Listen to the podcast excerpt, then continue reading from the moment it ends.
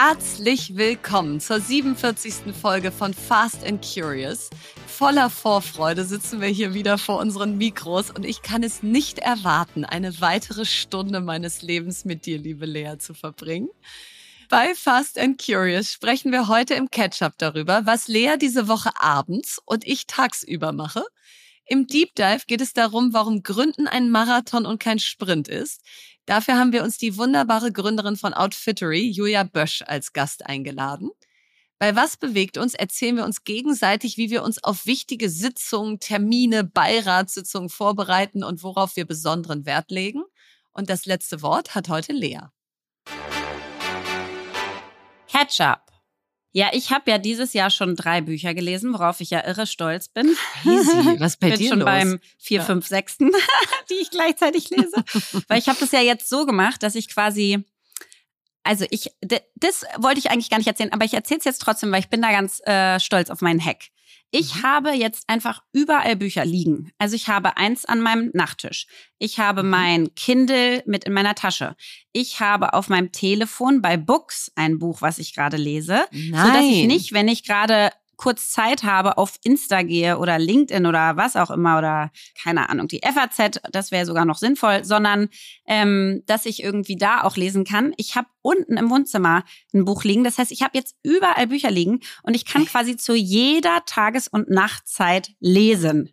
Ich habe so einen guten Einfluss auf dich. Also es ist, es ist eine wahre Freude. Das ist eine wahre Freude. Und das Schöne ist aber, dass es mir so unfassbar viel Spaß macht und ich da so viel von mitnehme. Also ich finde es wirklich großartig. schön. Und ich habe ja mit euch quasi das ähm, 4000 Wochen gelesen. Mhm. Dann habe ich äh, geschenkt bekommen, sonst hätte ich jetzt nicht zwei derselben Art hintereinander Mhm. gelesen, Stolen Focus. Das ist so ein bisschen Mhm. ähnlich. Habe ich auch geschenkt bekommen, habe ich noch nicht gelesen. Also ich bin mal gespannt. Ja, ich finde, also ich finde es ein gutes Buch. Wenn du 4000 Wochen gerade gelesen hast, finde ich, gibt es dir jetzt doppelt. nicht so die wahnsinnigen Erkenntnisse. Aber eine Erkenntnis, die ich jetzt von beiden Büchern irgendwie mitgenommen habe ähm, und die ich wirklich vorher so nicht hatte, sind Positive Limitations. Also, ähm, was sagt es? Wir glauben ja die ganze Zeit, oder ich habe das die letzten Jahre geglaubt, dass je mehr freie Zeit ich habe zu meiner eigenen Verfügung, Mhm. desto glücklicher bin ich. Mhm. Und ich habe gemerkt, dass wenn ich teilweise dann Tage habe, die komplett frei sind, weil ich einfach, hast du ja gemerkt, zu einfach allem abgesagt, also nein gesagt habe. Ich habe ja wirklich alles abgesagt, was irgendwie kam. Jetzt eine ewige Zeit lang, Mhm. was auch sinnvoll ist zu einem Teil. Aber wenn du einfach alles absagst, dann hast du quasi glücklich. gar keine Limitation mehr. Und, ähm, und der Adam Grant hat gesagt, so positive limitations. Also es ist eigentlich, macht es dich glücklich, wenn du eine gewisse Struktur hast und gewisse Einschränkungen. Zum Beispiel, dass wir halt in Berlin leben und Kinder haben und halt nicht ohne Kinder in Andalusien oder so. Mhm. Wenn man sich die ganze Zeit diese großen Fragen stellt und die ganze Zeit denkt, ich könnte alles machen mit meiner Zeit, ich könnte überall leben, ich könnte alles sein, dann wirst du verrückt, weil du kannst dich überhaupt Ja. nicht entscheiden und du hast sozusagen, du, du, du drehst frei quasi. Und da habe ich jetzt das Gefühl, dass viele auf dieser Sinnsuche da auch sind, dass sie das Gefühl haben, ich muss mehr und mehr eigene Entscheidungszeit haben und irgendwie unglücklicher dabei werden. Mhm. Und für mich hat dieses Wort Positive Limitations das so klar gemacht. Also Limitationen, ja, das sind Limitationen und gleichzeitig machen sie dich glücklich. Und auch die Reibung, die dadurch entsteht, dass du die Termine reinkriegen musst und dass du dich halt für die eine Sache und genau nicht die andere Sache entscheidest, ähm, aber dich entscheidest für Dinge und nicht nur Freizeit hast und äh, Kopf durchdrehst, die machen dich eigentlich glücklich. Und jetzt kommt mein Resümee. Wozu hat es also jetzt geführt? Ich habe diese Woche, ich mache das Gegenteil von dir. Ich mache sozusagen mein Leben wieder voll und, und habe jeden Abend was vor. Ich bin heute Abend beim Dinner mit einem ganz wundervollen Gründer, der früher bei uns gearbeitet hat. Morgen bin ich bei dem Euraseo Private Equity äh, Dinner, dann, also Networking Dinner. Dann am nächsten Abend bin ich essen mit einer auch wundervollen Gründerin. Mhm. Dann am Freitag kommt mein absolutes Highlight. Ich verbringe ein äh, Wochenende in Köln, weil du mir diesen Moulin Rouge Abend geschenkt Ach, hast. das ist jetzt mal endlich, ja? Ach, wie Das ist cool. jetzt endlich. Ich freue mich Ich richtig habe drauf. gerade schon wieder von x Leuten gehört, da muss man hin und so. Also ich glaube, Da das- muss ja. man hin. Ich werde es lieben. Und du hast mir ja so ein Di Sparkling Diamond Ticket oder sowas Ja. geholt. Ich Ja, weiß nicht, aber auf jeden Fall mit. Champagner Ja, und allem möglichen Shishi. Und ich freue mich irre drauf. Und dann habe ich mich in Köln auch noch so richtig hardcore verplant. Also ich bin jetzt mal gut. Richtig gespannt, ob nächste Woche, wenn wir reden, ich einfach vor Glück strotze, weil, mhm. weiß nicht, du endlich mal wieder was egal. vorhattest. Ja. Genau, weil ich die ganze Zeit jetzt positive Limitations habe. Ganz viele Limitations, die total positiv sich auf mein Leben auswirken. Äh, es ist auch eine einzige Achterbahn des Ausprobierens hier. Mal predigen wir Leute, sagt nein, ja, haltet genau. euch die Tage frei, fokussiert euch. Vier Wochen später geht uns der yes Fokus wieder auf den Zeiger. All. Sag ja. ja. Also, ihr müsst uns auch hier nicht immer ernst nehmen, ja? Also, ihr könnt auch einfach hier go with the flow wir, machen. Ehrlicherweise, wir probieren es auch nur aus. Ist ich auch wollt, unser erstes genau. Leben. Es ist unser erstes Leben. Und, und wahrscheinlich bleibt es auch unser einziges. Aber gut. Nein, ja, also nein, ich, da, bin ich äh, noch nicht. Nee, da, nee, da bist du noch nicht. Okay. nee. Lea arbeitet noch an einer Unendlichkeit. An der Longevity. Ja.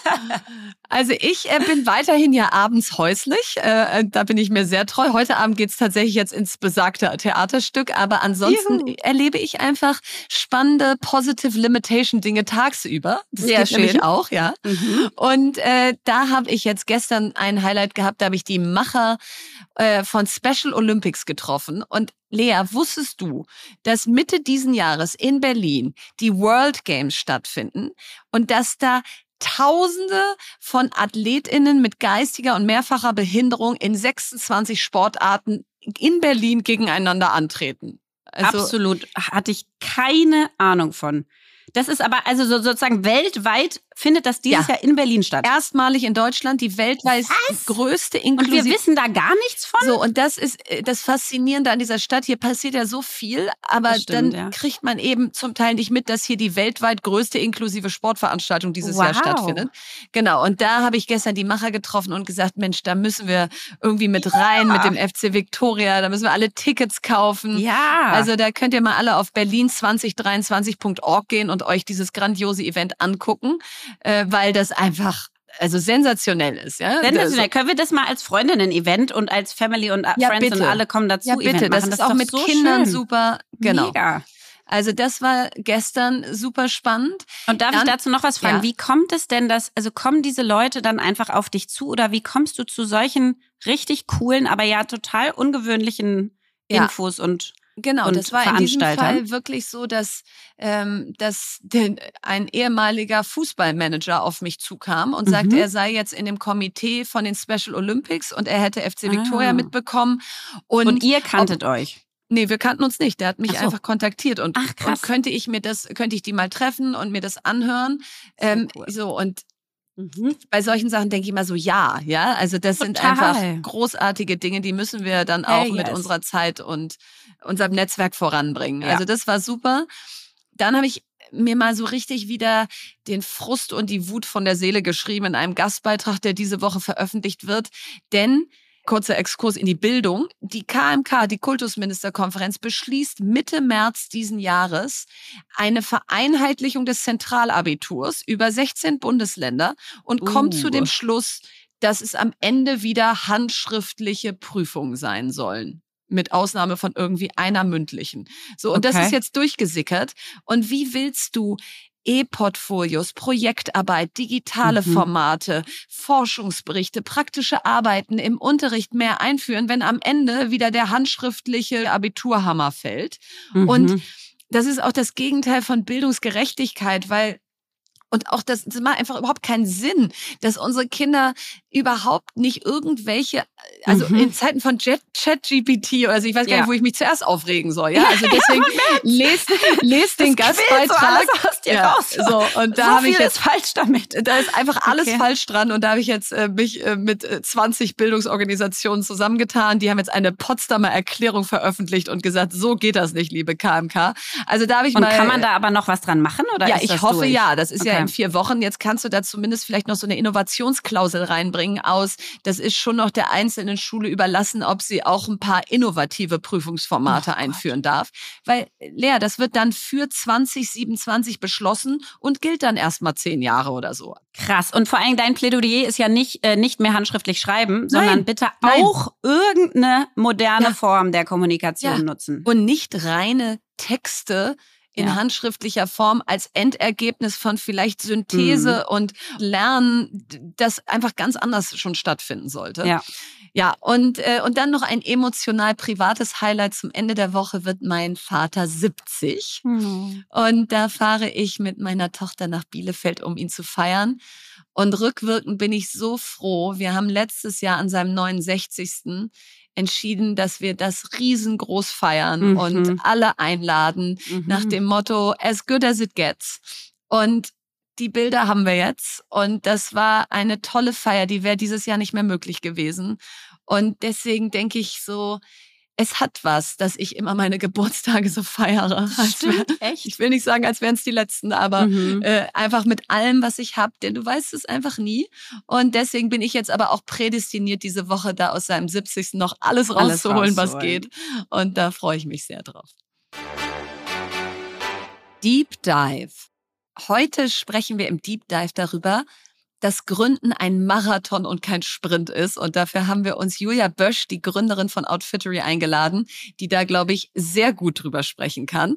Und da fragt man sich ja so ein bisschen, was ist eigentlich so das entscheidende Erfolgskriterium, warum Gründer und Unternehmer und Unternehmerinnen so lange durchhalten und diesen Marathon einfach wirklich hinkriegen. Und da hat die Technische Hochschule Mittelhessen bestätigt, dass Willenskraft das entscheidende Erfolgskriterium und die wichtigste Fähigkeit für Manager ist. Glaube ich über, sofort. Glaube ich auch sofort. über drei Jahre lang haben die über 10.000 Führungskräfte befragt, unterschiedlicher Generationen. Und das ist dabei rausgekommen, dass wenn du wirklich sagst, ich will das, dann kriegst du es hin. Mhm. Und wer will das wirklich? Ähm, viele Gründer und Gründerinnen, denn du musst auch schon ein bisschen gestört sein, um dir das vorzunehmen, weil es einfach auch wirklich wahnsinnig anstrengend ist. Und es ist eben auch kein Garant, dass es was wird, denn ein Drittel der deutschen Startup-Gründer haben zuvor ein gegründetes Startup bereits eingestellt, also es hat nicht geklappt. Und wie wir alle wissen, nur eins von zehn Startups wird richtig erfolgreich und mehr als 80 Prozent scheitern innerhalb von drei Jahren. Also kannst du auch sagen, okay, fail fast, das, mhm. das stimmt, aber tut ja trotzdem weh. Und scheitern kann man natürlich innerhalb der ersten drei Jahre und danach auch immer noch grandios. Immer noch, ja. Und was kann man also tun, um nicht zu scheitern? Da ist eine der wichtigsten Fähigkeiten eines Unternehmens Agilität. Also früher hat man immer gesagt, der tänzelnde Boxer. Ähm, also Stärke und dann aber tänzelnde Agilität. Und da gibt es eine Erhebung der Hochschule in Karlsruhe unter 655 Unternehmen in 16 Ländern haben sie die Agilität verglichen und nur 45 Prozent der deutschen Unternehmen aus dem verarbeitenden Gewerbe haben gesagt, sie nutzen agile Methoden, aber 88 Prozent der, der befragten chinesischen Unternehmen haben gesagt, sie nutzen agile Methoden. Also da merkt man schon mal, dass wir wahrscheinlich eher so ein bisschen steifer sind. Ja, und 63 Prozent in den USA. Also wir sind da einfach hinterher. Wir sind einfach steifer in unseren Arbeitsmethoden ja. äh, ähm, und verändern uns nicht so schnell. Und das muss in der heutigen Zeit ist das aber ein Hygienefaktor. Das muss man machen. Und was, was ich auch total spannend fand, ist, jetzt ist ja Julia immer noch bei Outfittery seit über zehn Jahren und man denkt so, Mensch, die Startup-Szene mhm. redet doch immer von Exits. Äh, das passiert doch sofort. Nein, passiert's gar nicht. Also im Schnitt werden Startups aus dem Payment-Bereich nach vier Jahren verkauft, also machen einen Exit nach vier Jahren. Sehr schnell ist. Ähm, ja. Das ist sehr schnell. B2C-Firmen nach sieben Jahren, das ist schon mal länger, und äh, SaaS-Firmen nach neun Jahren. Und richtige Hardware-Companies machen einen Exit im Schnitt nach elf Jahren. Also das heißt, man braucht schon echt einen langen Atem.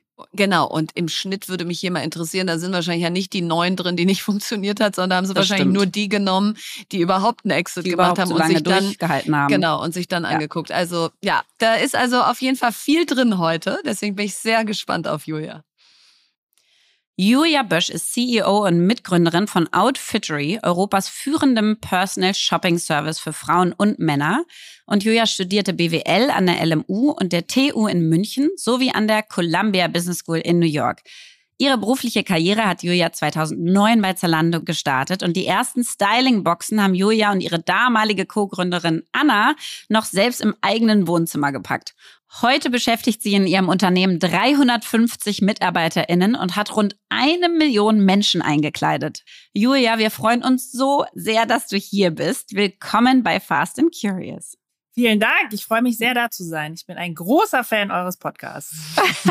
das ist gut. Das ist äh, Einladungskriterium, dass man uns total toll findet, wenn man hier hinkommt. Ja.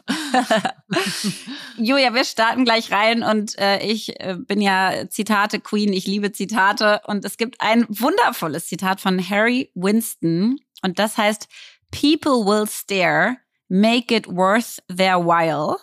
War das das Zitat, was dich dazu bewogen hat, Outfittery vor über zehn Jahren zu gründen?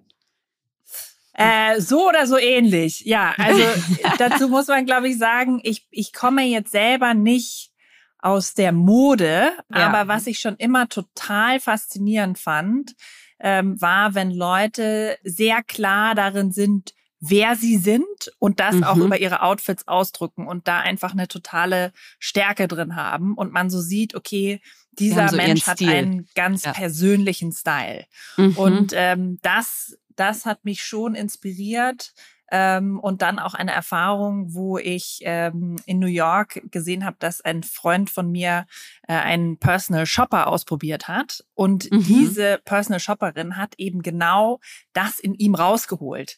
Ähm, also verstanden, was ist sein Style, was ist seine Persönlichkeit ähm, und hat den sozusagen gesehen in seinem Charakter und das ausgedrückt über Mode. Und das hat mich sehr inspiriert. Ja, cool. Also, Lea, du hast das ja auch, ne? Du Total. Äh, kamst gestern hier wieder ins Büro rein, dass ich mhm. dachte, wuhu, it's a, it's a random Monday. Aber, aber ich muss sagen, ja. ich liebe das auch so, weil, äh, also, um da mal einmal einzuhaken, Julia, also ihr habt mich doch ausgestattet für unser Fast and Curious Launch Event ja. damals. Und ja. ich hatte so ein Glitzerkleid an, so ein relativ kurzes mit langen Armen. Und du fühlst dich einfach anders, weil du natürlich glitzerst und jeder sieht dich und du überall sind Pailletten dran. Und dann gehst du aber auch so in diese Rolle. Und ich muss echt sagen, jetzt habe ich gerade so einen neuen riesigen Mantel, auch mit Hilfe ausgewählt, weil ich einfach da nicht so selber das Händchen für hab. Und ähm, und der ist genau meins. Und ich fühle mich jeden Tag, denke ich so, oh, das ist mein Ein und alles. Also es verändert einfach die eigene Haltung und das Wohlfühlgefühl. Ja, und jetzt habt ihr, Julia, ja eine Million Menschen mit Outfittery schon ausgestattet. Also eine Million Mal laufen die Menschen jetzt anders durchs Leben als vorher. Und was also du sagst, es gab diesen Moment des Personal Shoppers in, in, in New York, aber da ist ja noch ein weiter Weg zu und jetzt gründe ich eine Firma, die ja dann auch wahnsinnig operativ ist. Logistik, Retouren. Also das klingt ja so schön. Ich kleide ein bisschen Leute ein und dann fühlen die sich danach besser. Äh, erzähl mal sozusagen die, die, die andere Seite. Also was musste man da alles aufbauen, damit das zu diesem Riesenunternehmen wurde, was es heute ist? Ja, also wir sind heute sozusagen der europäische Marktführer für Online Personal Styling. Das heißt, ähm, eben diese eine Million Kunden, die du äh, genannt mhm. hast, äh, bekommen bei uns einen persönlichen Stylisten, eine persönliche Stylistin.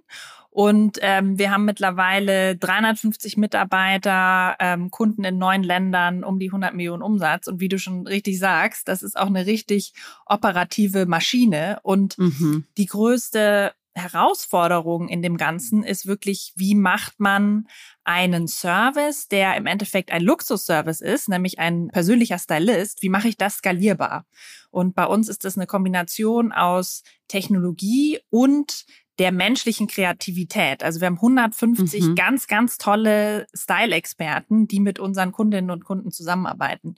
Und das auch sozusagen technologisch hinzubekommen, das mhm. ist sozusagen die, die ganz große Herausforderung. Und dann habt ihr ein riesen Lager, von dem gehen die Pakete ab und, ähm, und dann stelle ich mir vor, dann kriegt das alles wieder und dann wird das von echten Menschen ausgepackt oder wie funktioniert das? Genau, wir haben einen richtig tollen, riesigen Kleiderschrank, aus dem das alles äh, versandt wird. Und äh, die, die Kunden bekommen dann die Auswahl, die der Stylist zusammengestellt hat, nach Hause, können das ganz bequem anprobieren und dann halt auswählen, was sie haben möchten und den Rest können sie zurückschicken. Und ja, da sind auch wieder sozusagen Menschen äh, und Prozesse, die dafür sorgen, dass das alles ganz smooth und easy läuft. Und jetzt ist das ja erstmal eine riesige Erfolgsgeschichte. Also seit über zehn Jahren dieses Unternehmen zu führen und erfolgreich zu führen, ist ja erstmal Wahnsinn passiert in der Startup-Szene selten genug. Und du hast ja am Anfang mit einer Mitgründerin, mit Anna zusammen gegründet ähm, und hast es dann alleine weitergeführt. Was ist denn Also, was würdest du anderen Gründern empfehlen? Würdest du sagen, immer zu zweit oder kommt es auf die Person an? Und was hat sich da für dich am meisten verändert, plötzlich alleine CEO zu sein? Mm. Also für mich persönlich, und ich glaube, das muss jeder für sich entscheiden, aber für mich persönlich war es total toll, zu zweit zu gründen und mhm. das mit Anna zusammen zu gründen ähm, weil gerade in den Anfangsjahren ähm, wir so vieles zum allerersten Mal gemacht haben und von so vielem keine Ahnung hatten und einfach die Höhen und Tiefen da zusammen äh, durchzulaufen, das hat einfach viel mehr Spaß mhm. gemacht. Und die Höhen waren mhm. höher und die Tiefen waren weniger tief und wir konnten uns so gegenseitig motivieren und, und wieder hochziehen.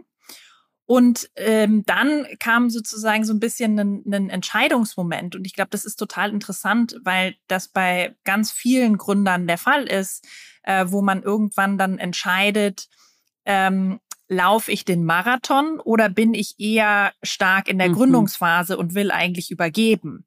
Und beide Modelle funktionieren. Und ähm, für Anna war es so, dass sie dann irgendwann festgestellt hat, nein, sie ist eigentlich die die in der Aufbauphase richtig viel Leidenschaft mhm. hat und da wahnsinnig stark ist. Und für mich war klar, ich möchte den Marathon laufen und ich möchte mich entwickeln und finde das eine ganz, ganz großartige Chance, ähm, von Gründerin zu CEO äh, diese mhm. Transition machen zu können. Ähm, und das war natürlich eine, eine große Veränderung für uns beide, für das Unternehmen, ähm, da auch eine neue sozusagen eine neue Balance zu finden.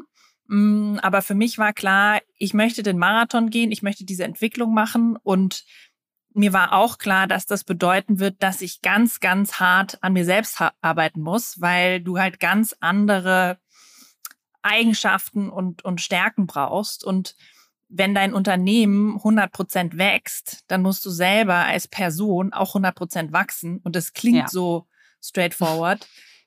Ja, War's aber, aber ehrlich halt gesagt nicht, nicht. Nee, kannst halt kein Update auf dich spielen und sagen so, schwer. Du bist jetzt mal, bist jetzt mal 2.0 bitte über Nacht. Und das würde mich jetzt genau mal interessieren. Was sind die Fähigkeiten, die du einer Gründerin oder die du als Gründerin brauchtest? So die Top drei Sachen, wo du gesagt hast, das brauchst du, um zu gründen. Und was sind die Top drei Sachen, um eine gute CEO zu sein? Denn das ist ja die Herausforderung, für, vor der ganz viele Startups stehen, dass irgendwann die Gründerin oder der Gründer nicht mehr die richtige für mhm. die spätere Phase ist. Ja, also in der Gründung, um das mal ganz plastisch zu machen, da haben wir einfach alles gemacht und das Wichtige war vor allem ganz schnell Lösungen zu finden. Also mhm. ähm, ich war Stylistin, Accountant, Legal Counsel, ähm, das alles mit gemischtem Erfolg, aber sozusagen wichtig war einfach, dass die Dinge... Fake it till you make it, ja. Genau, fake it till you make it, schnell lernen, schnell, mhm. einfach, einfach machen, so würde ich es mhm. zusammenfassen, ja, einfach machen. Und ähm, dann sozusagen als, als CEO oder mit einem größeren Team ist es auf einmal schädlich, diese ganzen Sachen selber zu machen. Und ich musste mhm. aufhören, das zu tun und ja, musste anderen vertrauen. auch die Leute total. Ja. Total, genau. Und ähm, dann ging es auf einmal um Themen wie Kommunikation, um Feedback und da auch mal ganz konkret, was, was habe ich gelernt? Also bei mir war zum Beispiel das Thema, ich habe, ich dachte, ich würde voll offen und klar Feedback geben. Mhm. War aber nicht so, weil ich habe so viele Schleifchen äh, um mein Feedback drumherum gebunden, damit die Feedback andere Person Geschenk, das ja. irgendwie genau Feedback ist ein Geschenk, aber ich habe es ein bisschen zu sehr verpackt, sodass äh, mein Gegenüber das einfach gar nicht mehr verstanden hat.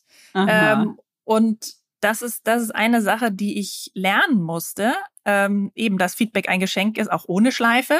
Mhm. Und ähm, heute ist für uns in unserer Kultur bei Outfitry Radical Candor einer der wichtigsten mhm. Werte. Also eine ganz offene, direkte Feedback-Kultur, aber verbunden, ganz wichtig, mit einem hohen Grad an Empathie. Das heißt, ich gebe Feedback mit der Intention, die andere Person besser zu machen.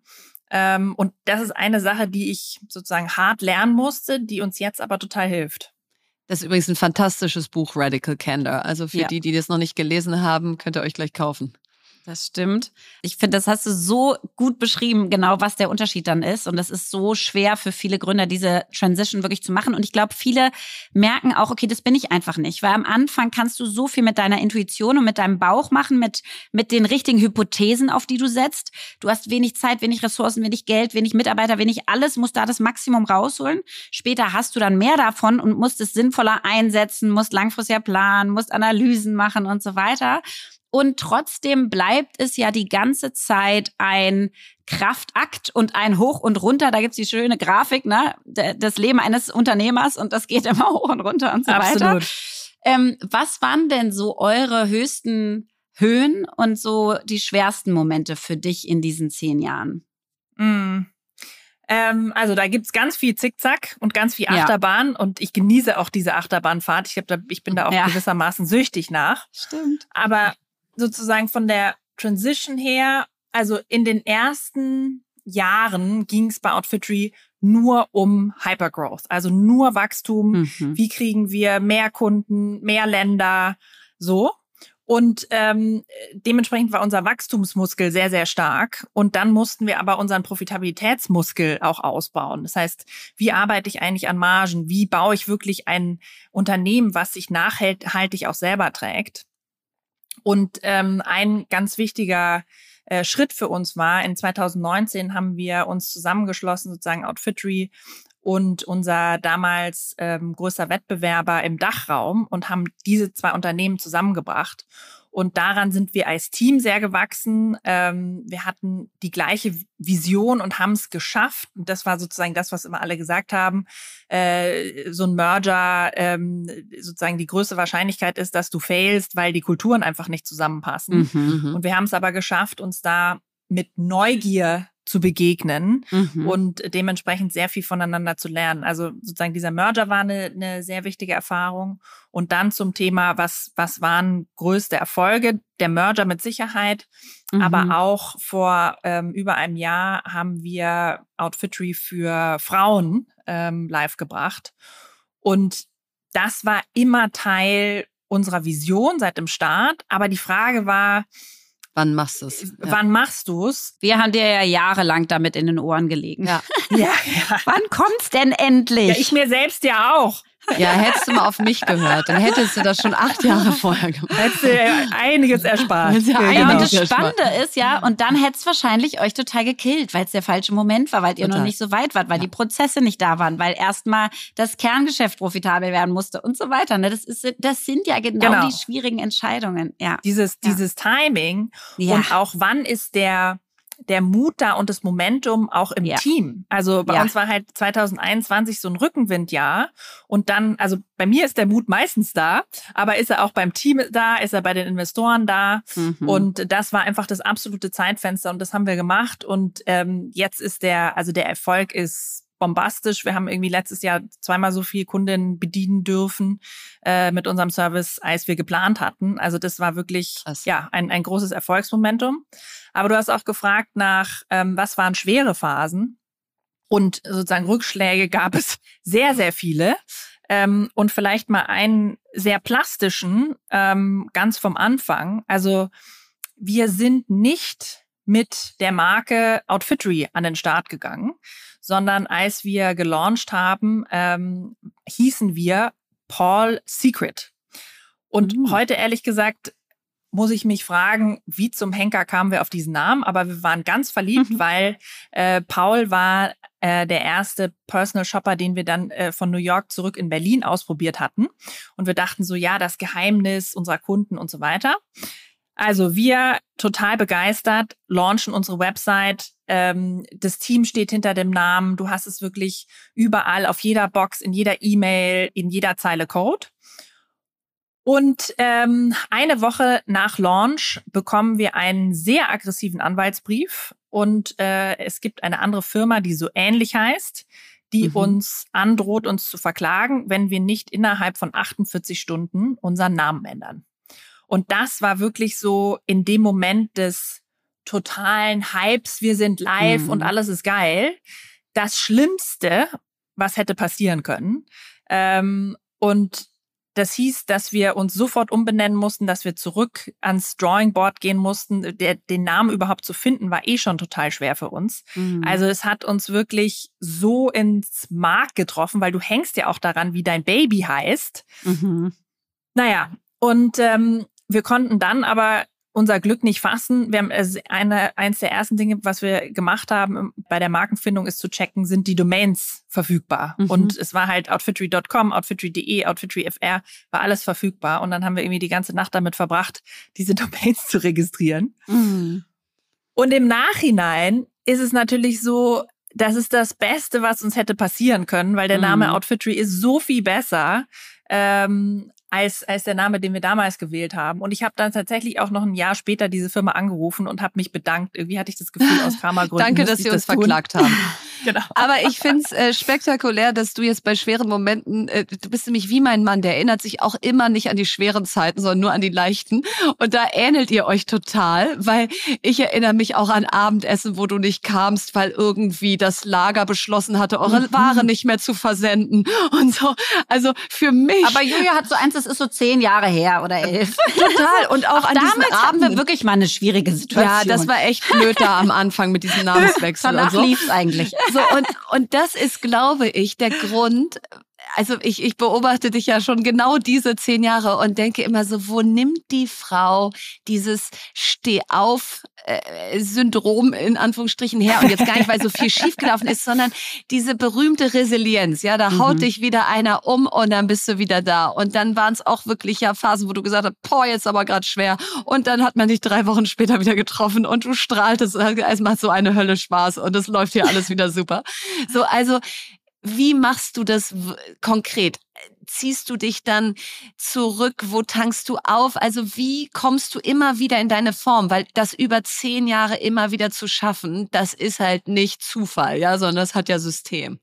Ja, ja, ich glaube, auf jeden Fall, da hast du einen sehr guten Punkt. Ich verbinde Leidenschaft und, und Durchhaltevermögen sozusagen.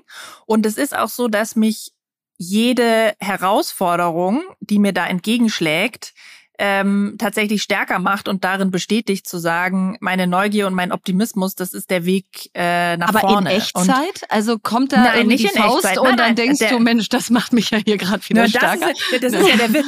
In dem Moment Komm her, ist es einfach mich total, um. ist es nur beschissen und du versuchst dich daran zu erinnern, dass sozusagen das die letzte Challenge ja. die stärker gemacht hat aber mhm, in dem mhm. Moment ist es natürlich, also brauchst du nicht, ist vollkommen klar. Ähm, und ja, das, wie, wie mache ich das dann? Ich versuche, also ich komme dann, wenn das so wirklich externe Challenges sind, die mir einfach richtig die Faust ins Gesicht hauen, mhm. dann ist bei mir erstmal Tunnel. Dann ist erstmal nur klar, es geht jetzt darum, diese Challenge zu bewältigen. Und in dieser Phase habe ich die Erfahrung gemacht, dass sowohl ich als auch das Team dann über sozusagen uns hinauswachsen. Die schwierige Phase ist eher, wenn du diese Challenge beseitigt hast, dann danach hast du so sozusagen mhm. so ein mhm. PTSD, ähm, wo du erstmal wieder dich erholen musst und wieder zu Kräften kommen musst. Was ist ein PTSD? Post-Traumatic irgendwas Syndrome. Ach so, okay, krass. Ja. Okay. Genau. Also sozusagen so eine so eine Erschöpfung nach der mhm. Herausforderung. Mhm. Ähm, da, das das finde ich immer eher die schwierige Phase. Aber dann sich zu berappeln und ich glaube auch sozusagen zu meiner Durchhaltekraft, ähm, das ist auch kein hirnloses Durchziehen. Also nee, nee, nee. Ich, ja, ich stelle mir schon ähm, jedes Jahr am Ende des Jahres zwei wichtige Fragen. Und diese Fragen sind, bin ich weiterhin die richtige CEO mhm. für Outfitry mhm. für diese Phasen, weil es mhm. braucht einfach immer wieder andere Fähigkeiten. Ja. Und die zweite Frage ist, will ich meine Lebenszeit weiter investieren? Und ja. da, daraus ziehe ich, glaube ich, auch Stärke, dass ich es mir auch sozusagen erlaube oder mich auch zwinge, diese Entscheidung zu fällen. Cool. Und ich muss sagen, was ich bei dir auch ganz stark beobachtet habe, gerade in den Anfangsjahren ist, dieses Auf und Ab und diese Challenges, die da kommen, die brauchen ja wahnsinnig viel Energie. Und du hast deine Energie vor allen Dingen in den ersten Jahren, jetzt hast du ein bisschen mehr gemacht, auch unfassbar fokussiert. Und wie du eben gesagt hast, diesen Tunnel, du warst im Tunnel, du hast sie so fokussiert, du hast de facto aus meiner Erinnerung quasi alle Reden abgesagt, Interviews nicht gemacht. Du warst auf deinen Abendevents eigentlich nicht. Ja, also es war immer so, was sind denn die erfolgreichsten Gründerinnen in Deutschland? Oftmals warst du da gar nicht drauf, weil die Leute dich nicht auf dem Schirm hatten, weil du einfach gegründet hast und gearbeitet hast und nicht so viel drüber geredet hast. Ja, also ist das quasi, findest du, das ist ein Erfolgsgeheimnis, auch eine Weile lang wirklich in diesem Focus of Fail-Modus zu sein und sich zu erlauben, so viel Energie zu haben dann auch für diese ganzen Challenges? Und was hat's, was hat's jetzt verändert, dass du ab und an jetzt mal bei uns im Podcast bist oder mal eine Rede machst oder mal ein Beiratsmandat ja immer noch sehr ausgewählt machst? Ja, also ich habe über mich gelernt, dass ich einfach ein sehr obsessiver Mensch bin. Das heißt, mhm. was auch immer ich annehme, mache ich mit voller Kraft und Energie. Und deshalb bin mhm. ich sozusagen, prüfe ich sehr genau, was ich mache, weil ich weiß, mhm. wenn ich reingehe, mhm. damit Vollgas. Und ähm, in den ersten Jahren, ja, war einfach dieser Fokus auf Outfittery für mich total essentiell ähm, und glaube ich auch ein Erfolgskriterium, ähm, dass ich einfach über gar nichts anderes groß nachdenken musste. Und ich habe das auch nicht ich habe das auch nicht vermisst, sozusagen, mich da zu diversifizieren. Mhm. Und jetzt sozusagen in den letzten Jahren, wo ich auch ein immer stärkeres Management-Team habe und es mehr darum geht, Strategie, die besten Talente und, und äh, Investoren an Bord zu holen, ähm, da habe ich mich auch verbreitert und weiß ich nicht, mhm. ähm, habe jetzt große Freude daran, meine Erfahrung auf LinkedIn zu teilen und, und solche mhm. Sachen. Das hat sich für mhm. mich schon verändert. Aber dieses Obsessive, führt mich dazu, ja, ganz genau zu prüfen, auf was ich mich einlasse. Und du hast gerade gesagt, du fragst dich am Ende des Jahres immer, bin ich noch die Richtige und welche Fähigkeiten sind jetzt notwendig? Und wenn du dann die Frage beantwortest mit Ja, bin ich, aber folgende Fähigkeiten sind jetzt notwendig und vielleicht habe ich die noch nicht alle oder ich habe sie schon, aber ich will sie weiter ausbauen. Was machst du zur persönlichen Weiterbildung? Also wie spielst du sozusagen immer wieder das nächste Update auf dich selber drauf? Ja, also für mich ein ganz, ganz äh, wichtiger Grundsatz ist erstmal, dass ich gelernt habe, mir selbst zuerst die Sauerstoffmaske aufzusetzen. Also so wie im mhm. Flugzeug. Mhm. Ähm, ich kann anderen nur helfen, wenn ich selber in einem, in einem sozusagen sehr starken, guten Zustand bin. Ähm, und das sind immer wieder andere Dinge, die meine Sauerstoffmaske sind. Aber ähm, ein großes Thema ist, ähm, mir Hilfe zu holen. Und ähm, ich habe eine Coach, die ihr auch gut kennt, mhm. äh, die ähm, mir da auf meinem Weg in den letzten Jahren schon einfach extrem geholfen hat, diese neuen Fähigkeiten zu entwickeln oder auch wenn ich mal in der Sackgasse war selbst, mich da wieder rauszuholen. Also Coach ist für mich eine ganz wichtige Sache. Ähm, ich habe eine ähm, sozusagen Gründer-Selbsthilfegruppe, wo wir uns einmal im Monat treffen, von denen ich wahnsinnig viel lerne und die mich inspirieren mm. und ähm, wo auch Leute dabei sind, die sehr viel größere Unternehmen noch führen, wo ich mir einfach Dinge abgucke. Und so nehme ich mir überall Teile raus oder auch gar, ich lerne auch ganz viel von meinem Team. Also ich habe mittlerweile so tolle, mega erfahrene äh, Leute in meinem Executive Team und da pick ich mir auch immer wieder mhm. ähm, Stärken raus und gleichzeitig versuche ich nicht alles selbst abzudecken, sondern ich mhm. habe auch sehr stark gelernt, was sind meine Stärken, wie kann ich die stärken und wie komplementiere ich mich eher über das Team, als dass ich alles versuche selber zu machen. Na, und Total. du hast einen unfassbar empathischen Ehemann und einen äh, irgendwie wahnsinnigen Sparringspartner. Also immer wenn ich euch als Paar beobachte, dann denke ich so, das gibt halt auch ordentlich viel Stärke. Mhm. Absolut. Und ja. Also äh, sich überall so diese ja quasi, quasi die ganzen Stärken von den Leuten anzugucken, ne? Und zu gucken, was können die alles toll und was, was, ähm, wo haben die Stärken, die ich noch nicht so aufgebaut habe.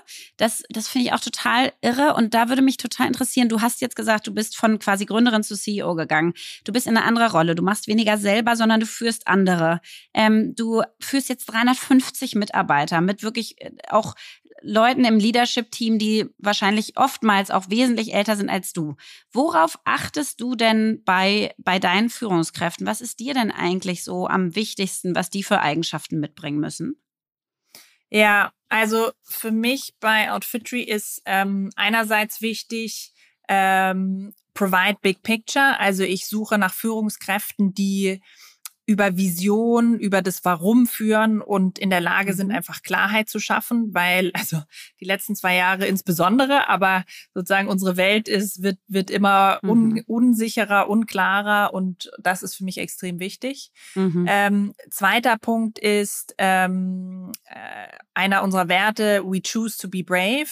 Also Menschen, die anerkennen, dass es schwer mhm. ist und aber, mhm. obwohl sie die Schwere sehen und vielleicht auch Angst haben, einen Fehler zu machen, mutig sind und das mhm, sozusagen aufs Team machen. ausstrahlt und es trotzdem mhm. machen, genau. Mhm.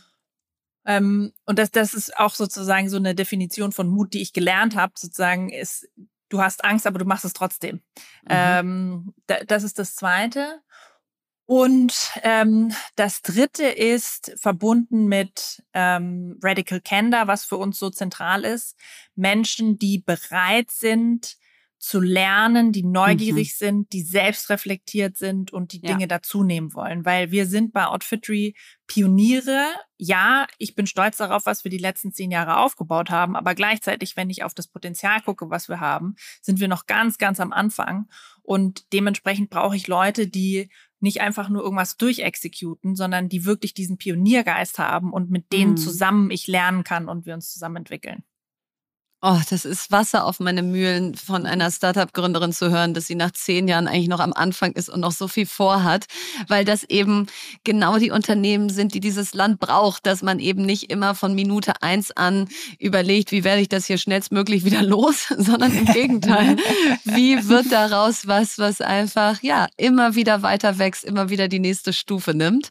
Und deswegen vielleicht für mich die große Frage, was ist Erfolg? Denn für viele in der Startup-Szene ist Erfolg eben das Unternehmen zu verkaufen ähm, und dann zu sagen, jetzt mache ich das nächste. Du definierst Erfolg offensichtlich anders, denn wie Lea eingangs gesagt hat, gibt es nicht viele, die ihr Unternehmen seit über zehn Jahren führen und nicht sagen, ja, ähm, ich bin eigentlich am Ende mit meinem Latein. Also was ist für dich Erfolg oder wann sagst du für dich, dass Outfittery erfolgreich ist?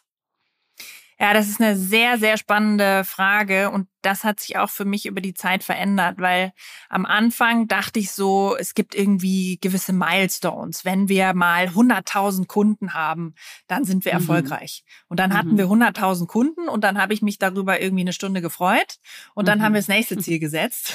Mhm. Und äh, ich habe einfach gemerkt, es geht mir zumindest nicht um eine bestimmte, ein bestimmtes Ziel, sondern es geht um die Reise und um die Erfahrung, ähm, die wir zusammensammeln. Und sozusagen, wenn, wenn ich es an einer Sache festmachen müsste, die sozusagen den Erfolg dieser Reise bestimmt, dann ist für mich die zentrale Erfolgskennzahl äh, bei uns ähm, der Customer Lifetime Value, also sozusagen wie viel ähm, Impact haben wir auf das Leben unserer Kunden wirklich? Wie viele Jahre halt begleitet das, ihr sie? Wie ja. viele Jahre begleiten wir die? Wie viel, wie, wie, groß ist der Anteil des Kleiderschranks, den sie am mhm. Ende über uns beziehen? Und das ist das, was mich antreibt. Und da immer besser zu werden und einen immer besseren ähm, Service anbieten zu können, das, das ist das, was uns motiviert und auch das, sozusagen das Feedback, was wir da bekommen und die persönliche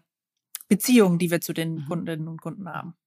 Ich finde das so spannend, dass deine Antwort nicht so eine komische, meta-gedankenschwangere Philosophie-Antwort ist, sondern so eine Customer Lifetime Value. Customer Lifetime Value. so, das ist es eigentlich für mich. Das passt so wundervoll, Julia. Und äh, ich habe aber, äh, ich würde unbedingt gerne noch eine Frage stellen, ähm, obwohl wir jetzt so ein bisschen Richtung Ende kommen. Ähm, und das ist so, was steht denn eigentlich noch so auf deiner Outfittery Bucketlist? Also, wo siehst du das Unternehmen und dich in, weiß ich nicht, den nächsten zehn Jahren, wenn wir jetzt so diese Dekaden durchgehen? Ja, also wenn ich auf den Markt gucke, dann sehe ich einfach, dass aus meiner Sicht ähm, Personalisierung im Modebereich die Zukunft ist. Und ich glaube, dass da noch viel mehr Menschen reinwechseln werden. Und unser Anspruch ist es, ähm, es gibt dieses schöne Zitat von äh, Diane von Fürstenberg, ähm, Style is something we already have, all we need to do is find it. Und das halt Menschen zu helfen, das zu finden und sich mhm. nicht mehr davon ablenken zu lassen, was es für Trends gibt oder äh, was auch immer, sondern wirklich darauf einzugehen, ähm, was passt zu mir und was macht mich stark. Und ich glaube, das, das ist die Zukunft. Und ähm, dementsprechend sehe ich die nächsten zehn Jahre noch viel spannender, als die letzten zehn Jahre waren. Und um das vielleicht mal noch ein bisschen konkreter zu machen, ähm, also klar, unser, unser Frauenbusiness ähm, werden wir sehr stark ausbauen. Wir wollen auch die ganze äh, Familie bedienen. Das heißt, auch das Thema Kinder wird dazukommen. Ähm, juhu. Ich sehe, seh, juhu, ja. wir, das ist wirklich ich sehe uns als globales Unternehmen, ähm, das heißt weitere Internationalisierung. Ich kann mir auch sehr gut vorstellen, dass wir ähm, auch in Zukunft nicht nur organisch, sondern auch über Zukäufe wachsen, wie wir das ja auch schon gemacht haben. Und ähm, vom, von, von unserem Service her, und das ist für mich mit das Spannendste, ähm, haben wir auch noch total viele Ideen. Und da war es für mich auch so interessant, jetzt endlich äh, meinen Service selbst nutzen zu können, mhm, weil ich habe ja mhm. eingangs gesagt, ich komme nicht aus der Mode, aber ich finde es wahnsinnig mhm. faszinierend und ich habe da auch über mich selbst ganz viel gelernt und ein Aspekt, den ich wahnsinnig spannend finde, ist das Thema Farbe. Und mhm. ähm, ich wusste nie, so wirklich eigentlich, was meine Farben sind. Ich hab, hatte eine Ahnung, aber wusste es nicht genau. Und zum Beispiel, ich habe Rot komplett aus meinem Kleiderschrank gestrichen, weil ich habe so rotblonde Haare und als Teenie in den 90ern habe ich Neon Orange getragen und im Nachhinein, das war leider keine gute Wahl. Ähm, und dementsprechend rot war es nicht. Ich habe die dunkelgrünen Korthosen meines Vaters auftragen müssen. Also, ne, das ist immer eine Frage der Perspektive, was schlimm ist. Ja. Und, und als wir das erste, äh, so, so ein Presseshooting gemacht haben für den Launch für Outfitry für Frauen, habe ich zu meinem Stylisten Hugo gesagt, du äh, such mir einfach was aus, ich komme dann dahin, spring da rein, wir machen das Foto fertig. Und dann komme ich zu diesem Shooting und er hatte für mich einen korallpinken Anzug ausgewählt. Mhm. Und ich mhm. dachte nur, shit, wie komme ich jetzt aus der Nummer wieder raus? Mhm. Weil er weiß ja gar nicht, dass ich kein Rot trage. Es wird ganz mhm. fürchterlich aussehen. Aber ich tue ihm den Gefallen und ähm, probiere es aus und ziehe es wenigstens einmal an. Und ich ziehe das Ding an, gucke mich im Spiegel und denk Wahnsinn. Äh, ich habe in 38 Jahren nicht gelernt, was mein Rot ist. Und der Typ guckt mich einfach einmal an und weiß ganz genau, äh, welches Rot mir steht. Und seitdem ist es so mein, äh, wenn ich so einen richtig starken mhm. Auftritt haben will, dann ziehe ich dieses, genau, ziehe ich den an. Und, und das sind so die Dinge, die wir sozusagen noch viel mehr auch in unseren Outfitry Service mit, mit einbauen werden. Ach, ja, also wenn ihr jetzt nicht Lust zum Shoppen gekriegt habt, gibt es eigentlich irgendwie einen Gutscheincode hier für unsere äh, ZuhörerInnen? Verena will hier Goodies abstauben. will Goodies abstauben, ja. Wichtiger Grundsatz als Unternehmerin, ne? Always be selling. Ja, natürlich gibt es einen Gutscheincode. Ja, sehr gut. Das hatte ich gehofft. Das hatte ich gehofft. Also der Gutscheincode ist FAST15 und damit gibt es 15% Rabatt. Na also, Yay, dann, ran an die, an die Rechner. Und äh, Julia, tausend Dank, dass du da warst. Also bist wirklich nicht nur für uns beide ein riesen Role Model, sondern einfach wirklich für jeden da draußen eine große Inspiration. Das Gründen nicht nur heißt anfangen, sondern vor allen Dingen auch durchhalten und mit so viel Leidenschaft immer wieder anlaufen. Und äh, wir mhm. wünschen dir alles erdenklich Gute und werden ja deinen Weg engstmaschig begleiten und freuen uns sehr, dass du hier warst. Vielen, vielen, vielen Dank. Vielen, vielen lieben Dank. Was bewegt uns? Ja, diese Woche bewegt uns ein eigentlich total langweiliges Thema, nämlich wie bereitet man sich vor, wie preppt man sich äh, auf Sitzungen, Termine, wo man jetzt sagen kann, oh yippie, das skippe ich jetzt hier mal. Nee, macht das mal nicht, weil nee. Tatsächlich da mehr Magie drin steckt, als man so denkt. Und äh, Anlass, warum wir darüber sprechen, ist, ich habe diese Woche Gesellschafterversammlung bei ADA, wo ich ja Co-Gründerin bin, mit Miriam Meckel und Lea Steinacker. Und da ich aber nicht operative Co-Gründerin bin, sondern eher Gesellschafterin, bekomme ich da die Boardunterlagen wie einfach jede Gesellschafter und Gesellschafterin. So, und was machen Lea und ich dann, wenn wir für unsere Beiratssitzungen, wenn wir für wichtige Termine solche Unterlagen zugeschickt kriegen? Mhm. Und ist, vielleicht ist da ja was für euch drin, wo ihr sagt, ach guck mal, das habe ich so noch nicht gesehen. Denn Unterlagen lesen tun wir beide, das wollten wir jetzt hier nicht groß ausführen und schlaue Fragen denken wir uns auch aus. Aber Lea, was gibt's noch, wo du sagst, das mache ich und das habe ich jetzt vielleicht noch nicht bei so vielen anderen gesehen? Ja, also ich glaube, die eine Sache, die ich wirklich mache, die ich noch nicht so viel gesehen habe, ist mir selber eine Frage zu stellen. Und zwar die Frage, wenn das meine Firma wäre, was würde ich denn ändern? Mhm. Worauf würde ich den Fokus legen? Was würde mich richtig stören?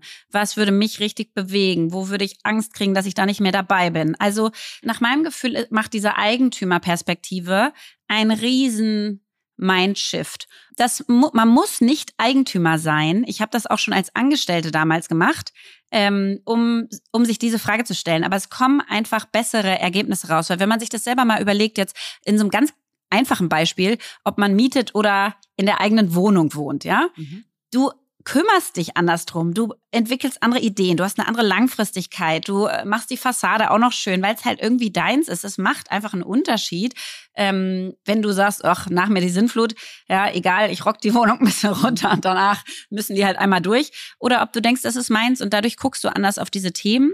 Und da muss ich schon sagen, das verändert bei mir immer den Blickwinkel und da merke ich auch, dass ich als Unternehmerin das gut einbringen kann, weil einfach viele in den Boards auch nicht Unternehmer sind, sondern ja. natürlich Corporate Manager. Ja, genau. Und das passt so ein bisschen zu dem, was ich mich immer frage. Die erste Frage, die ich mir immer stelle, wenn ich Unterlagen durchlese, ist, welches Thema oder welcher Fokus muss von mir kommen in dieser Sitzung? Ja. Weil nur ich diese Perspektive oder diese Expertise im Raum vertreten kann. Mhm. Und das ist nämlich genau das. Bist du Unternehmerin? Hast du schon mal einen Laden selber aufgebaut? Hast du schon mal Menschen selber geführt? dann ähm, und und ging es aber irgendwie um alles oder ähm, eben auch ganz klar natürlich diese Digitalisierungsexpertise. Mhm. Also ich bin im Beirat eines Mittelständlers und da ist meine Rolle für mich immer ganz klar, immer wieder den, den, den Blick dieser Industrie zu weiten aus, was gibt es an digitalen Geschäftsmodellen, die da gerade entstehen? Können die uns gefährlich werden? Wie beobachten wir die? Also gibt es da einfach jetzt jedes Mal im Boarddeck eine Folie, wo wir so eine Marktbeobachtung haben und jetzt nicht nur, aha, die gibt's, sondern was machen die konkret gut und anders? So und diese Impulse immer wieder sich vor Augen zu führen, die können nur von mir kommen, dann müssen ja. sie aber auch kommen. Genau. Weil sonst äh, vertun wir da irgendwie Potenziale. Genau, also sich wirklich die eigene Rolle und die eigene Expertise total klar zu machen ne? Ja. und zu denken, okay, das sind jetzt meine Bereiche und auf den anderen kann ich auch weniger sagen. Da das kann ich weniger sagen. Da kann genau, ich auch gar nicht Im sagen. Steuerrecht ja. ist okay, wenn du ja. dich da zurückhältst, weil das einfach nicht dein Expertenbereich ist und das machen dann andere. Aber in den anderen Bereichen muss es dann auch kommen, weil sonst denkt man so, okay, genau. warum sitzt die hier? Ähm, das finde ich total richtig. Und dann, was ich auch mache, was, was ich auch weniger gesehen habe, ist, ähm, ich nenne es mal menschliches Vorbereiten. Also ich habe das damals bei Polly sogar äh, mitgekriegt, dass wir haben Ein Co-Gründer von Ja, meinem Co-Gründer ja. von Amorelie, genau. Und wir haben damals zum Beispiel dann ähm, den CEO damals von Pro7 Sat1 getroffen, Thomas Ebeling. Und mit dem hatten wir natürlich Themen. Und ich meine, wir sehen den einmal im Jahr, zweimal im Jahr. Ja, das sind für uns wichtige Meetings. Da wollen wir uns positionieren, da wollen wir uns irgendwie ähm, zeigen und so weiter. Und der hat immer noch mal einmal bei Google News geguckt, so Thomas Ebeling oder Pro7 Sat1, was bewegt den eigentlich gerade? Mhm. Was bewegt ihn eigentlich? So dass man mal einsteigen kann mit Mensch, hab gesehen, ihr habt einen neuen, weiß ich nicht, CFO eingestellt, wie läuft's denn mit dem? Oder was auch immer, ja, solche sozusagen dieses dieses Softe, weil du gehst ja nicht rein und sagst, so, und jetzt ja, reden wir über Amorelie 1, 2, 3, sondern ja. du fängst erstmal an und du kriegst auch ein Gefühl für diese Menschen. Und was ich zum Beispiel jetzt bei Vella ganz viel gemacht habe, ist, ich habe mir von der Annie ganz viele Podcasts angehört. Ich habe mir die Podcasts der verschiedenen GründerInnen von OPI, von GHD und so angehört. Ich habe mir YouTube-Videos angesehen von Sir Roger Carr. Ich habe mir sozusagen um ein Gefühl zu kriegen, mhm. einen, Mit wem sitze ich da eigentlich im und Raum? ein Gefühl für diese Person. Genau, was ja. bewegt die, wie redet die, was, worauf achtet sie oder er? Also ähm, und es gibt einem dann noch mal so eine so eine Confidence und auch eine Möglichkeit, über Themen anzudocken, die man einfach sonst nicht zur ja. Verfügung hätte. Nein, es ist ja dieses soziale Verbinden. Auch du hast dann einfach, wenn jemand dann sagt, ja, ich war ja auch neulich in New York, dann weißt du ja. im Podcast, ja, ja, genau, da hat er oder sie das gemacht. Mhm. Das, das kreiert ja dann auch gleich so eine menschliche Atmosphäre, dass man ja. denkt, ach, mit der arbeite ich aber gerne zusammen. Mhm. Die ist mhm. aber aufgeweckt. Also genau, total. Und dann gibt es ähm, etwas, was ich immer mache. Und zwar, ich gucke mir die Bordunterlagen an, lese die alle durch, mache mir da meine Fragen, ähm, mache Ausrufezeichen an den Rand, wo will ich den Fokus legen oder wo will ich mich einbringen. Und wenn ich dann einmal durch bin, dann stelle ich mir die Frage, was fehlt hier eigentlich gänzlich? Ja. Also gibt es eine Folie, die ich nicht sehe oder irgendwas in der Vorbereitung, ja. wo einfach gar nicht drüber gesprochen wurde. Ja. Also Beispiel, wieder in einer Beiratssitzung, das Thema Nachhaltigkeit war auf keiner einzigen Folie. Mhm. Und jetzt könntest du sagen, okay, dann werde ich es nicht ansprechen, weil es scheint diesmal nicht wichtig zu sein. Doch ist aber wichtig. Und ich würde mhm. gerne wissen, wo das Unternehmen zu diesem Thema steht und wer sich da intern mit beschäftigt. Oder wenn Internationalisierung bei einem Startup, wo ich investiert bin, nirgendwo thematisiert wird, dann möchte ich zumindest wissen, warum habt ihr euch dagegen entschieden? Ja. Ähm, so, und das ist, glaube ich, auch immer wieder wichtig, sich zu fragen, was steht eigentlich nicht in der Vorbereitung, Total. worüber man aber gerne gesprochen hätte. Und das dann auch eben an der entsprechenden Stelle einzubringen. Ja, und sich so quasi nicht so treiben zu lassen von den von der genau. Agenda oder von den Inhalten, ne? sondern genau. sozusagen, das ist so, im Coaching haben wir das systemisches Denken genannt, weißt du, diese zwei Seiten der Medaille und auch bei, zum Beispiel, ich mache das auch bei Mitarbeitern, ne? So was sehe ich und dann und was sehe ich nicht was ja. mir eigentlich fehlt. Und das gibt einem quasi einen, einen doppelten Blick plötzlich, weil man ja. viel mehr sieht. Und das finde ich total wichtig, weil ganz oft ähm, in diesen Boardsitzungen ist es genau wie du sagst, dass dann Bereiche komplett fehlen, die eigentlich aber sozusagen makroökonomisch extrem wichtig sind ja. und die man dann auch wieder einbringen kann. Und ich habe noch mal jetzt ein, im, im Gegenstück dazu einen ganz anderen Punkt, der geht nämlich dann wieder ins ganz Kleine, wo mhm. du sozusagen ins ganz Große gehst. Mhm. Und zwar habe ich gemerkt, dass aus meiner Erfahrung viele in den Boards quasi zu weit weg sind, meiner Meinung nach von den echten Produkten, das habe ich letztes Mal auch schon gesagt, und von dem echten Konsumentenerlebnis. Und meiner Meinung nach macht es einen Riesenunterschied, ob du in den Zahlen siehst, dass bestimmte Absatzmärkte schrumpfen oder bestimmte Kategorien schrumpfen oder der Handel schrumpft oder was auch immer, oder ob du das als Kunde spürst. Das ja. heißt, was ich schon mache, ist, ich teste die Produkte, ich gehe in den Laden, ich gucke, ja. wie sind die da gezeigt, was sehe ich, angucken. was sehe ich nicht, ja. Point of Sale angucken, Wettbewerber angucken. Ich gucke mir an, finde ich das schön, würde ich selber kaufen, würde ich selber verschenken schenken? Äh, Fühle ich mich danach gut? Riecht es gut? Und so weiter und so fort. Und das ist natürlich n gleich eins, das weiß ich auch. Aber jeder Kunde ist n gleich eins und entscheidet für sich n gleich eins, ob er das weiterkauft oder nicht. Und ich merke so sehr, dass bei mir, wenn ich dann Zahlen sehe, ist sieben Prozent geschrumpft. Okay, das ist erstmal eine Zahl, so denkst du, Mist, Okay, was müssen wir machen? Wenn du aber dann da reingehst und siehst, äh, die Regale sind nicht aufgefüllt, das Produkt ist ganz unten gelistet, die anderen Verpack Verpackungen sehen viel besser aus, der Preis ist zu hoch oder so, und du stehst davor und denkst so, verdammte Axt, das kann das ja wohl nicht wahr total sein. offensichtlich, ja. Dann regt es dich krass auf und was Emotionen auslöst, da handelst du mehr nach, als wenn das eine Zahl unter 100.000 Zahlen ist, die du halt als Unternehmen ja. irgendwie optimieren kannst. Ähm, und das ist auch so eine Perspektive, die versuche ich dann immer speziell nochmal einzubringen. Finde ich super wichtig, weil du kannst, wie du sagst, dich auch sehr hinter irgendwelchen Türen verschanzen aus. Wir haben jetzt hier ein wichtiges Meeting und der Kunde oder die Kundin da draußen, die sind weit weg, aber die sollten ja. halt schon irgendwie mitten im Raum mitsitzen, zumindest ja. dann auf die Art und Weise.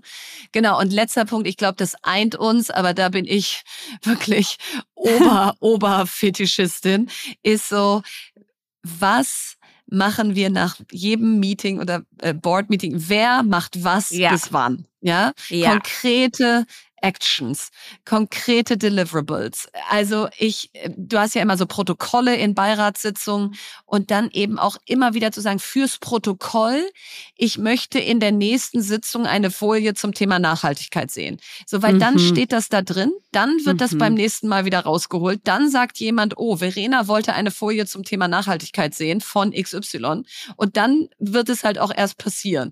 Also ja. Protokolle nicht zu unterschätzen, dass die nicht mhm. einfach nur so Stimmt. eine Mitschrift von Gelaber sind, sondern auch Action Points enthalten dürfen.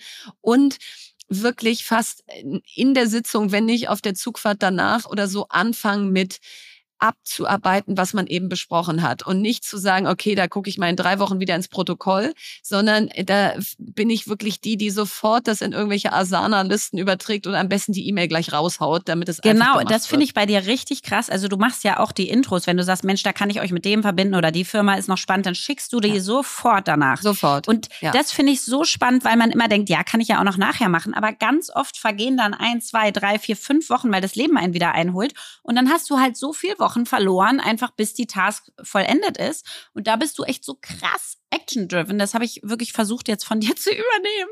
Aber ich bin dann öfter noch so, ah nee, da wollte ich noch das machen und das und dann hängt's da so. Aber ich habe es wirklich ja. versucht, weil ich das so stark finde, weil man einfach ähm, weil du da so eine Schnelligkeit dann reinbringst. Und das, das ist ja auch ein Teil. Mit Verbindlichkeit, Verlässlichkeit ja, zu tun. Genau. Ja.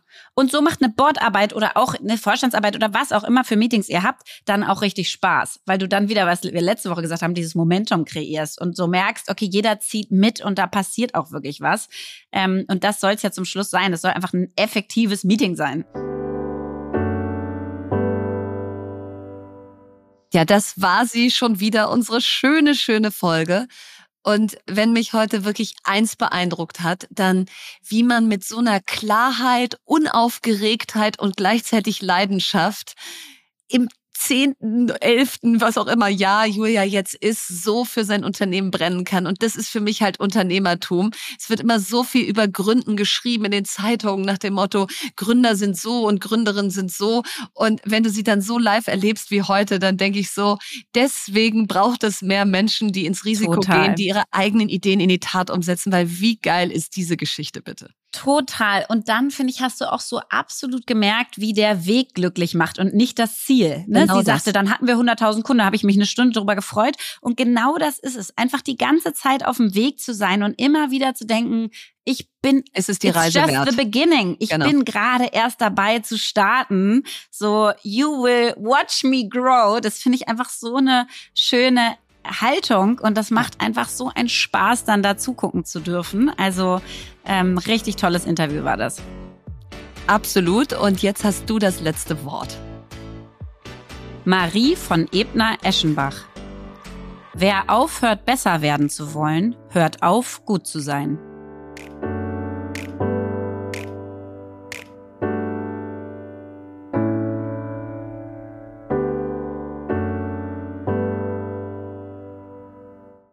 Dieser Podcast wird produziert von Podstars bei OMR.